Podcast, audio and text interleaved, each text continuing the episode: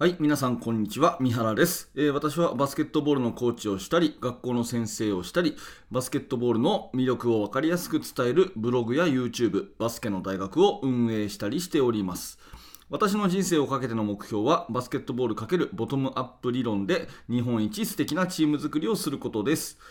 2022年5月の27日金曜日です、えー週末いかがお過ごしでしょうか？今日も聞いていただいてありがとうございます、えー今日のテーマはですね効果的な練習試合のやり方3選ということで、えー非常に面白いですね、えコメントを YouTube の方でいただきました。それにお答えするような、そんな内容になります。えまず質問者さんの、えコメントを読み上げますね。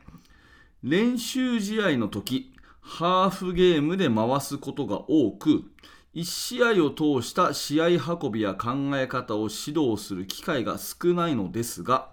何か工夫されなどされているのでしょうかと。練習試合の時ハーフゲームで回すことが多くて1試合を通した試合運びの考え方を指導する機会が少ない。何かありますか？というそういうコメントですね。えっ、とありがとうございます。これなかなか面白いなと思っていて、えーそれにお答えする動画ということで、えーぜひ最後までお付き合いください。えー本題に深く入る前にお知らせを2ついたします。1つ目はメルマガですね、えーバスケの大学では指導者の役に立つ内容のメールを2日に1度あなたにお届けするサービスを行っております。えーもちろん完全無料で、え最初の1通目で有益な動画もプレゼントしてますので、えこれを機会にメルマガの登録をお済ませください。えそれともう一つは YouTube メンバーシップですね。えーとこちらの方はですね、毎日のこの放送に加えて、表では少し出しづらいような私の個別、具体的な、えー体験談などに基づいたですね、えー深いチーム作りの学びの話をしております。まあ、音声講義ですね。だいたい2、30分のものを週に2本配信しておりますので、えーもしよかったらそちらの方も見てみてください。YouTube メンバーシップです。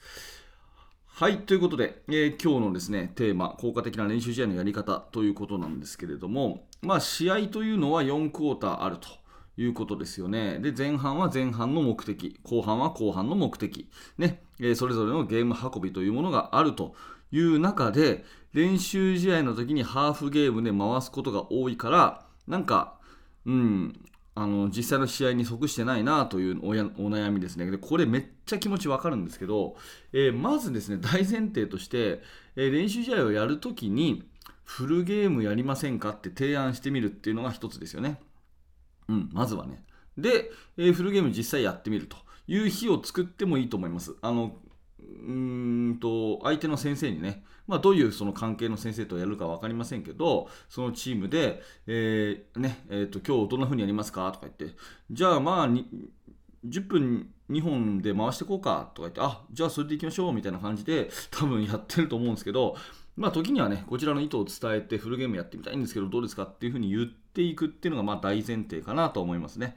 で、その上で、まあ、フルゲームやるのはなかなかきついよねと。ね。フルゲームやるのはなかなかきついよね。あの、いっぱいいるし、あ部員もね、えーいろんなこう試合に出したいから、なるべくこう小刻みに行きたいっていうのがまあ実情あると思うんですね。でそんな上で、えー私がまあ効果的なやり方の3選ということなんですが、1つ目はですね、えー流しの4クォーターをやる。これが1個目。流しの4クォーター。ね。で、2つ目はいろんな場面設定をする。これ2つ目ですね。えーいろんな場面設定をする。で、3つ目は子供たちに決めさせる。もうこれはね、ボトムアップ理論の私のポジション的なトークですけど、えー子供たちに決めさせる。まあ、この3つあたりをお勧めしたいと思います。1つずつお話ししますね。え1個目、フルゲームをやりたいけど、なかなか時間が取れないのでっていう風にしたとしますよね。えーその時のおすすめのやり方は、あの全く時間を止めないで、え4クォーターやるっていうやり方です。あのフルゲームやると、あ、ごめんなさい、ハーフゲームやるとですね、まあ、高校生っていう前提でいきますが、10分クォーターね、10分クォーター、10分クォーターを2本し、しっかりルール通り時間を止めると。ね、審判の笛が鳴ったら時間を止めるっていう普通のルール通りやると大体30分ちょっとかかるんですよね。30分35分ぐらいかかるんですよ、うん、大体ね。はい。っていう風になると、えー30分ちょっとっていう風になると例えば本当に時間を止めないでフリースローも止めない。ファールもバイオレーションも止めない。でタイムアウトはなし。でタイムアウト取りたければなんならタイムアウトも流すというふうにした上で10分流しで4クォーターやると単純計算40分で終わるんですよ。わかります？ってことは、まあ、多少フルゲームの方が長くはなりますがハーフゲームの止めと本当に流しちゃう、えー、フルゲームだったらそんな時間変わらないんですよね。わかります ?30 何分と40何分だからね。で、例えば午前中、まあ、9時から12時とかっていう3時間ぐらいで練習試合すること多いでしょ？うん、まあ、昼まで使えますよみたいな。で、9時からトスアップしましょうみたいなね。多いとするじゃないですか。そしたら、フルゲーム風の4クォーター流しが40分ぐらいで回るんだったら、それ、4回ぐらいできるんですよね。4, 4試合ぐらいできるんですよ。その午前中だけでね。うん。っていうふうにやると、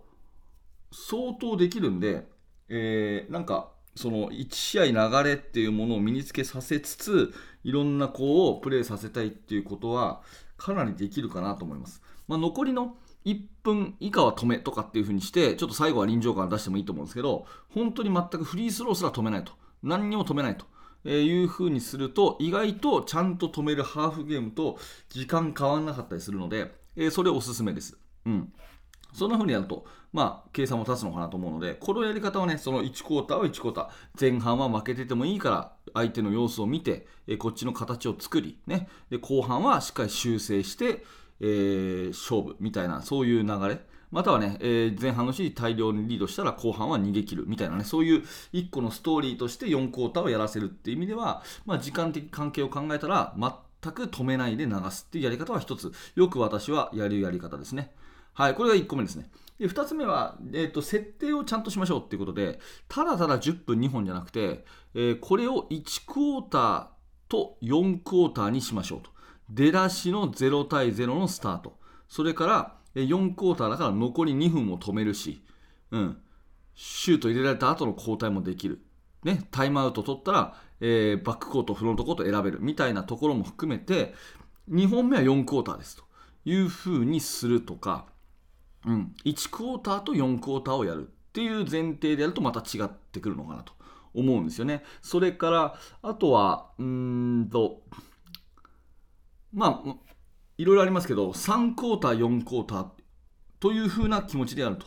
うん、で点数もね、まあ、これはその向こうの先生とあの打ち合わせが必要ですけども点数もねただの0対0でやって3クォーターって言われてもなんか臨場感ないじゃないですか。だから、うん、例えばね40対40の得点版からスタートするとかね、うん、っていう風にして3クォーター4クォーターですよっていう風にやる。あとはまあ場合によってはね、えー、自分のチームが何点勝っててスタート。何点負けててスタートにしませんかってやったり、えー、時間別に区切ったっていいですよね。5分で、えー、一区切り。別に10分クォーターやることなくて。うん、10分かける2本っていうことじゃなくてちょっと短め短めできませんかというふうにやったりいろんな場面設定をですねあの決めてただただ10分2本やるだけじゃなくて得点をリセットするのかしないのか時間は本当に10分か。そしてまあ、えー、やるとしたらですね10分2本やるとしたら1クォーター4クォーターって扱いだったり3クォーター4クォーターって扱いだったり。それから出だし出だしね0対0のジャンプボールから始まって